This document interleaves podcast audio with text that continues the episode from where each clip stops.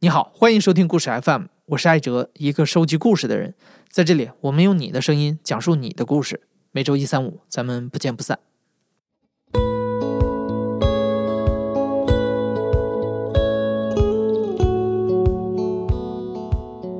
我是翟斌，属猴，今年五十一，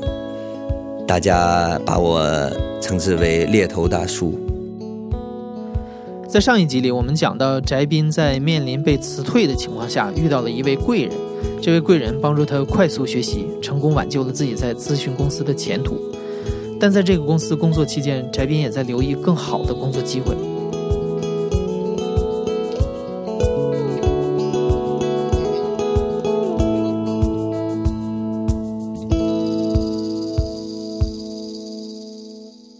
当时我实际上是这样啊，我当时是应该是看到报纸上的一则广告，说是某大公司在招一个战略总监，我就我记得是把我的简历就按照这个报纸上这个广告投入到这家公司。应该说，我第一次接触猎头，呃，就是当这家猎头公司的顾问找到我，我跟他第一次谈的时候，我。记不太清楚他的名字，但如果我记得没错的话，他应该叫 James，呃，是一个差不多当时你想九七年嘛，当时我还不到三十岁，这位猎头顾问呢，差不多在三十五岁到四十岁之间，然后我就记得当时去了这家呃猎头公司的办公室，啊，这个是在我们公司当时在四十四楼，那家公司在四十九楼。哎，我说哇，一个猎头公司可以做到这么牛，然后他们猎头顾问都是这么看着他们的简历，全部都是哈佛啊、斯坦福啊这种名校毕业的，然后在波士顿咨询公司或者麦肯锡或者其他的一些顶级的大企业工作，所以我首先就觉得哇，猎头还有居然还有这么牛的猎头，然后他们在跟我接触当中呢。我就很好奇，我就问他：“我说你怎么会加入猎头呢？”他就给我讲了一些猎头公司的呃工作的一些情况。然后他最后说：“他说，他说，另外啊，我觉得啊，你要感兴趣，我觉得你也可能会是适合我们这一行啊。”这就是差不多在一九九七年的样子。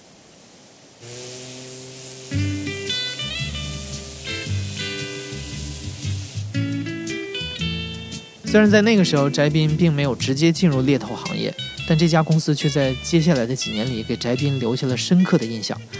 这家公司的名字有点拗口，叫易康先达，它总部在瑞士，是全球五大猎头公司之一。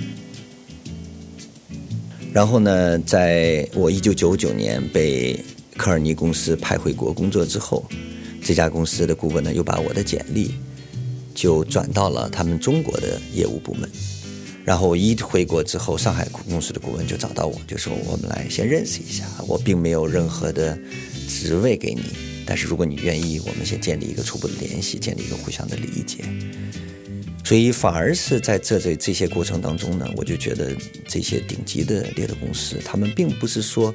首先要有一个有什么职位才找到你，而是说他们真正的对你这个人感兴趣，对你的职业生涯感兴趣。应该说，呃，可以让我对这个公司真正感兴趣的，实际上是另外一件事情，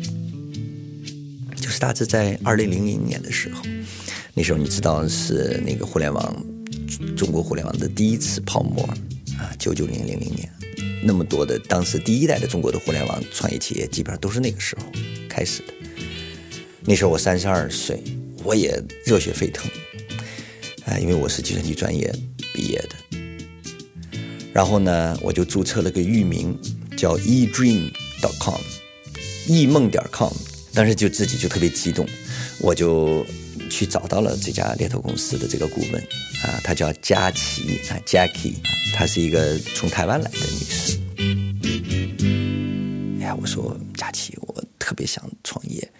你有没有这种好的这种创业公司来那个有一些机会来找到我？啊，结果我们聊了差不多有不到两个小时吧，然后佳琪跟我说：“他说 Ben，我觉得你没有想好你真正要什么。”啊，然后我就特别不好意思，我就觉得被他说中了啊，我就觉得他挺挺厉害的，我就挺佩服他的。呃，就说明这些真正的顶级的猎头顾问，他们真正是从你希望是从你的角度去思考问题，而不仅仅是他们自己的角度去思考问题。所以这样的话呢，后来我这个创业这个 e dream 就真正变成我的 dream 了。但是当时呢，确实他应该说给我喝了一剂清醒清醒汤啊，我就留在了科尔尼。但没想到呢，又过了一年，哎，这次他主动找到我，他说：“Ben，呃，我们已经观察你很多年了，呃，我现在觉得说不定这是好的机会，你可以考虑一下你下一次的这个职业生涯的变化。”我就非常激动，我就问是什么样的机会啊？他说：“加入我们怎么样？”我记得我当时呃坐在我北京的办公室里，在国贸的西楼，我听到他第一次说这个，我是个很复杂的心情，因为突然益康先达找到我，愿意让我考虑加入益康先达，我觉得这是一个呃，觉得还是一个很大的一个荣幸。但另外一方面呢，我又觉得，因为我知道这家公司的这个结构，就是不管你是一个合伙人啊、总经理啊、副总裁啊、CEO 啊。你加入这家公司都要从零开始，而且这个跟我原来的，我当时认为跟我原来的管理咨询这个是一个完全不同的一个道路啊。但是因为我有前期对这家公司的一些信任和理解，我就跟佳琪说：“我说我愿意尝试。”就这样，就开始了，应该是这个这个行业当中最著名的这个最困难的面试鬼门关。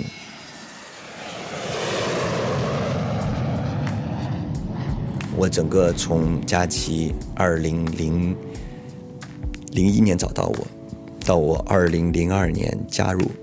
整个这个过程呢，差不多一年多的时间，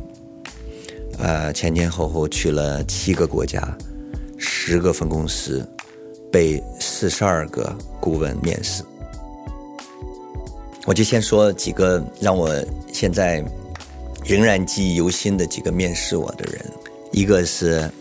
呃，新加坡的一个顾问，啊，那个这个顾问呢，在加入之前呢，是新加坡总参谋部的一个高级将领，前军人，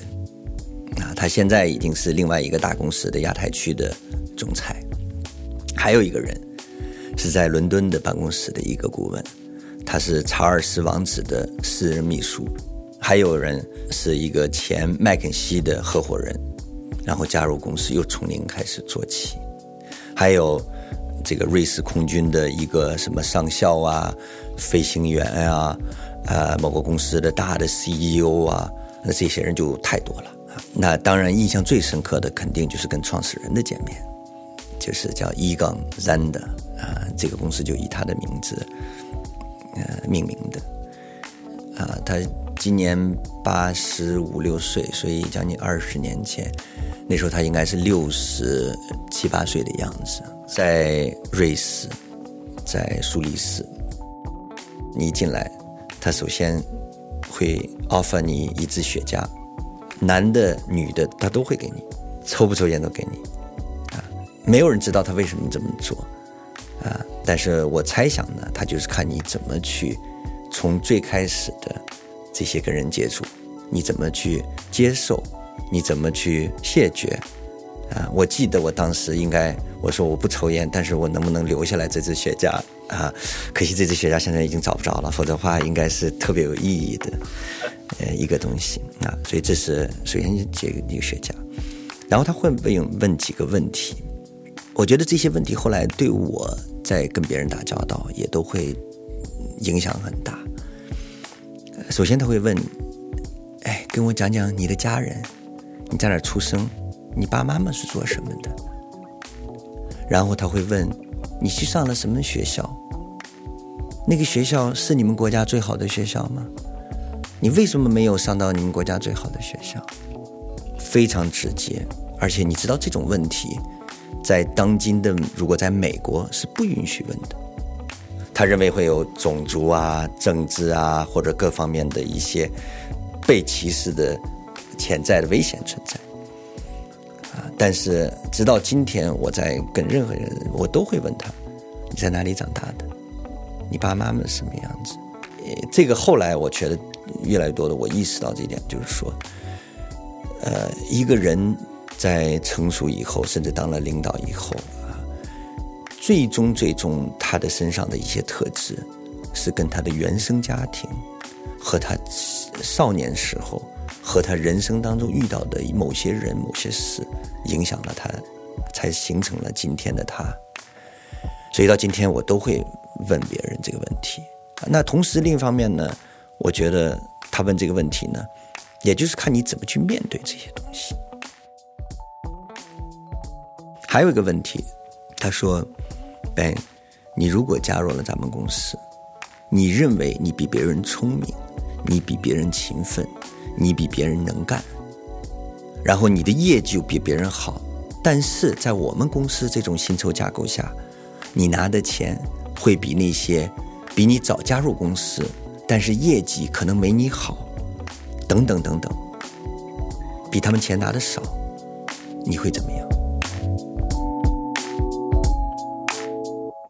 益康先达在五大猎头当中是一个奇葩啊，因为它的薪酬结构、它招人的原则是非常独特的啊。比如说，先从招人的角度来讲，他们从来不招那些以前做过猎头的人，因为他觉得他的基因要保持纯正，因为他觉得他自己的价值观是非常独特的。他宁愿去训练一个没有做过猎头的人去做。还有一点呢，他的薪酬结构是非常独特啊，我叫做大锅饭、论资排辈儿、终身制。在别的猎头公司，您可能知道的都是叫 eat what you kill，就是你猎多少吃多少，对吧？你猎到肉吃肉，猎到骨头啃骨头，这实际上也是个很公平的薪酬方案。呃，但是易康先达呢，反而是基本上是反其道而行之的啊。首先呢，全世界所有的合伙人基本工资是一模一样的，不管你在阿根廷、在日本、是在中国、是在最发达国家还是最不发达国家，只要你是个合伙人，基本工资都是一样的。然后剩下的全球的利润呢，又分成两部分，百分之六十平均分配，然后剩下百分之十是就论资排辈儿。比如说你在这个。公司的你是已经当了五年的合伙人，我是当了十年的合伙人。那在这百分之四十的利润分配里头，你就拿五个点，我就拿十个点。那大锅饭论资排辈终身制，这个在别的任何一家公司里听起来都是一个很负面的东西啊。所以，易康先达才会问我这些问题。我还记得我当时的回答啊，我说。这要取决于到底我们这个公司是个什么样的文化的一个公司。呃，如果是说大家呃互相没有团队合作，都是自己独立在做，我当然会觉得不爽。我凭什么就拿的比你少？但是如果我们真正能够把一个公司创建成一个我们个人之间的关系啊，既像真正的。同事、合伙人、团队，甚至更像一个兄弟姐妹的这样的感情的话，你会介意你的兄弟姐妹？也许他们的能力没你强，但是呃，他们在某些时候拿的比你多吗？所以，如果是长期的这个角度上来看，如果你能够保证公司的文化是这样的话，我说我当然可以接受啊。这我这是我当时给他的回答。通过了四十二个顾问的面试之后，翟斌在二零零二年成功进入了益康先达，成为了一名猎头。但是，一开始翟斌的进入不太顺利。呃，我当时刚刚加入是二零零二年，大家知道二零零三年的元月份发生的事情。呃，当时非典就是知道我们全世界我所有在中国的顾问不允许出差。而且当时本来让我去美国参加一次培训，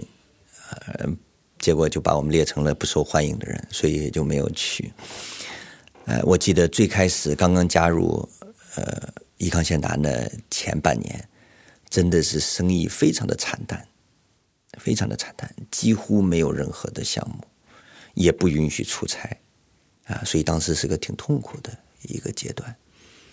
但是很快非典过后之后啊，业务就很快的就起来。但实际上我年龄很小啊，我当时才三十四岁，所以当我要去面试那些四十多岁、五十多岁的 CEO 的时候，实际上心里是很发怵的。啊，我真的不知道，呃，我会有的时候就想，我怎么能够装得更成熟一点儿，呃，更懂行一点儿。后来我发现，你根本不用装，最主要的，你一定要抱着一个开放的学习的心态、谦卑的心态去跟你的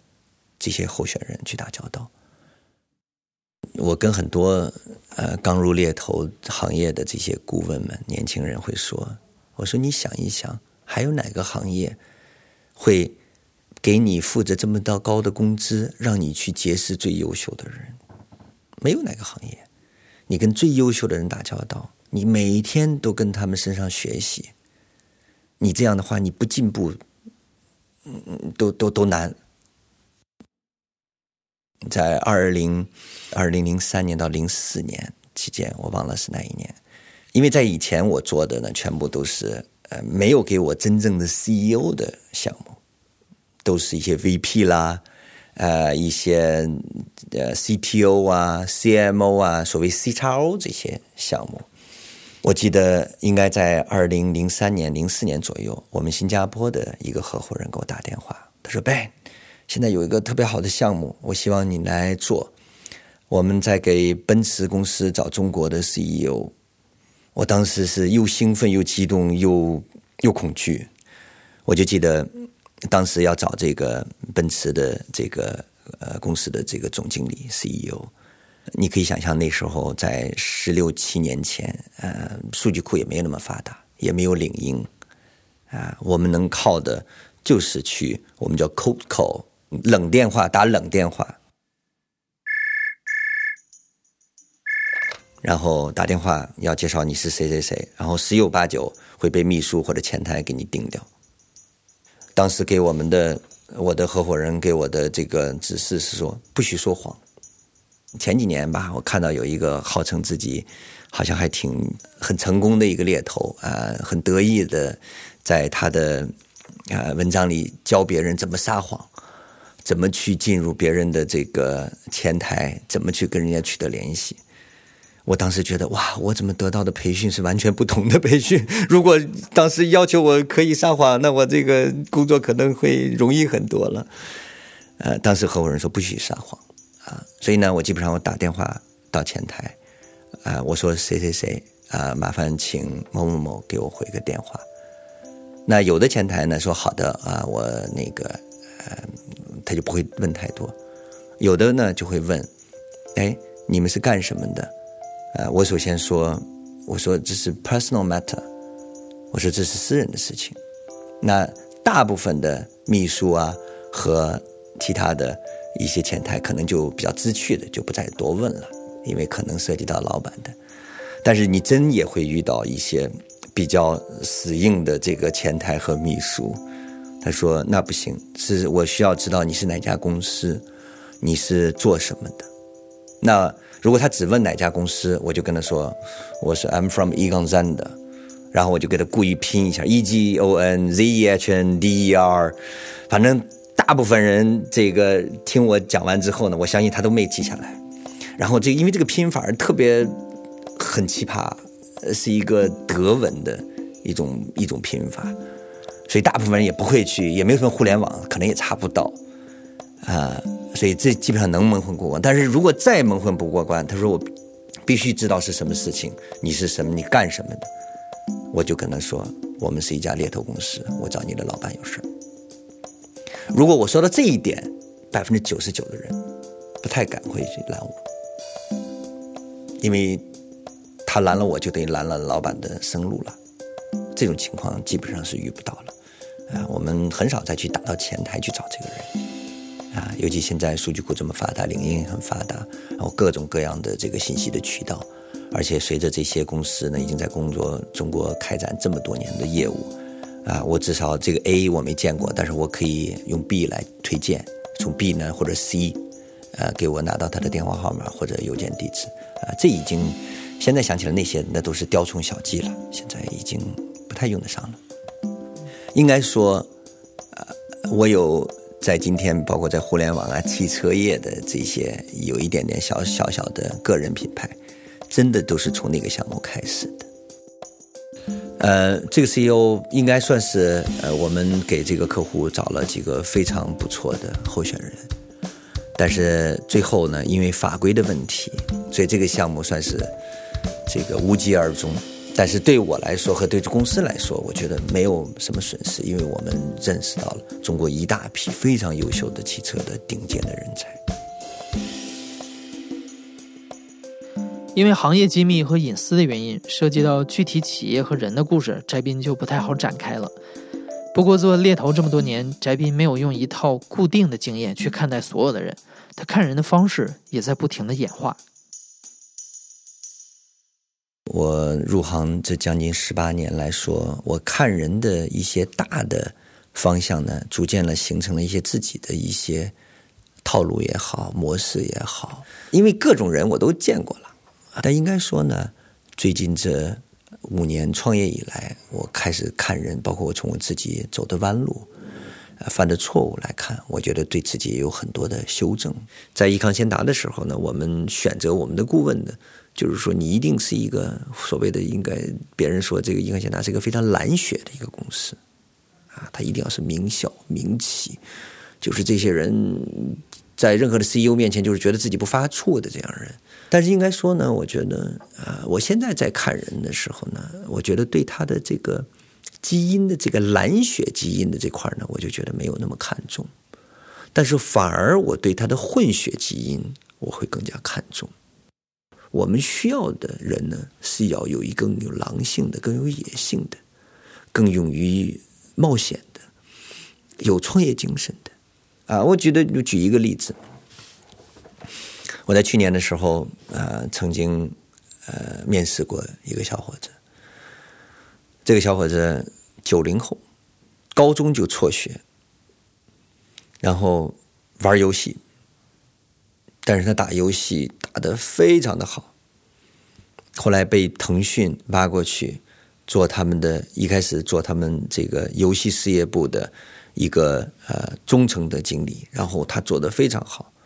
后来很快的就成为了一个在游戏事业部的一个呃相对比较高层的一个管理者，待了两三年不到，然后又开始创业，也做得非常成功。如果我不是真正见到这个人，如果我不知道他后来取得了多大的这个成就，如果纯粹看简历，我永远都不会接触到这种人，我永远不会说我想见到这个人，我永远不会觉得这个人身上有什么东西值得我学习的人。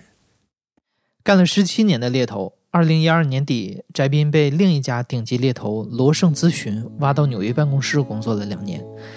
二零一四年，国内的创业热潮开始如火如荼，翟斌终于坐不住板凳了，他辞去了罗胜的职位，回到中国创业。这时候，翟斌又遇到了人生中的另外一个贵人，他被介绍给了未来汽车的创始人李斌和秦力红。和他们聊完之后，翟斌决定拿出全部的精力。给未来汽车组建团队，呃，我就记得当时这个是二零一四年的差不多十月份，我的一个好朋友就把我介绍给了李斌和秦力红啊，我就当时在他一个酒店里跟他见了面。我当时对他们俩确实不太了解，也从来没见过面，然后他们就说他们想做一个电动车的一个项目。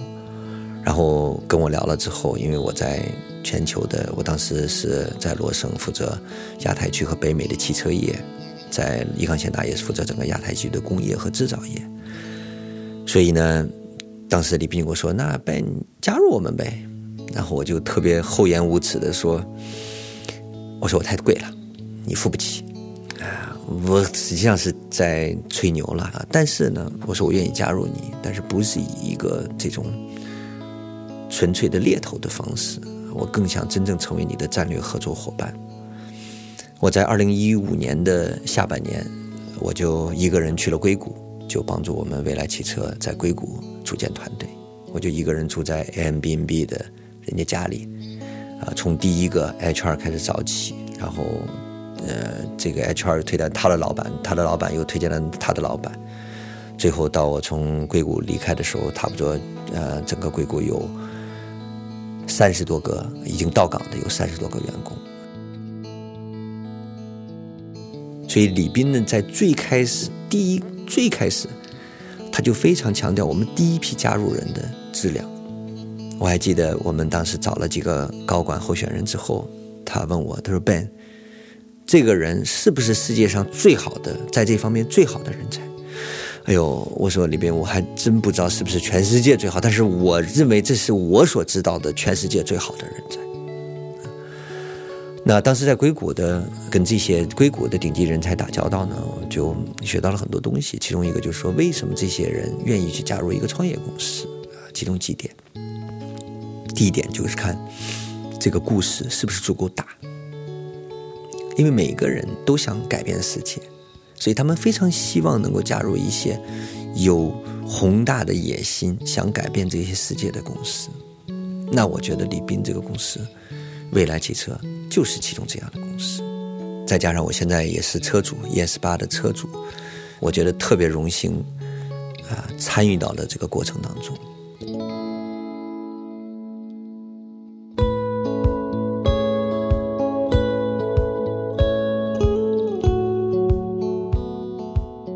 你现在正在收听的是亲历者自述的声音节目《故事 FM》，我是主播艾哲。本期节目由故事 FM 和未来汽车联合制作，声音设计庞涵。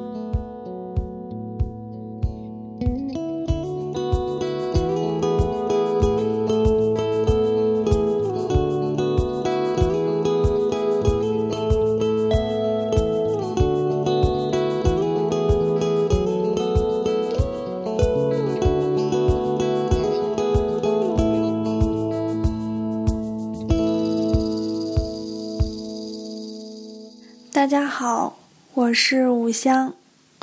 嗯，我是一个东北人，现在生活在陕西西安。我大概是从去年二零一八年的夏天刚开始的时候关注的故事 FM。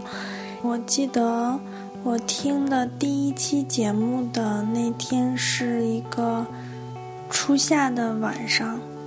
那个故事的名字叫《我和肿瘤君 battle 的五百天》。这个节目给我印象特别深刻，因为我的母亲也是因为得了嗯白血病，然后去世了。嗯，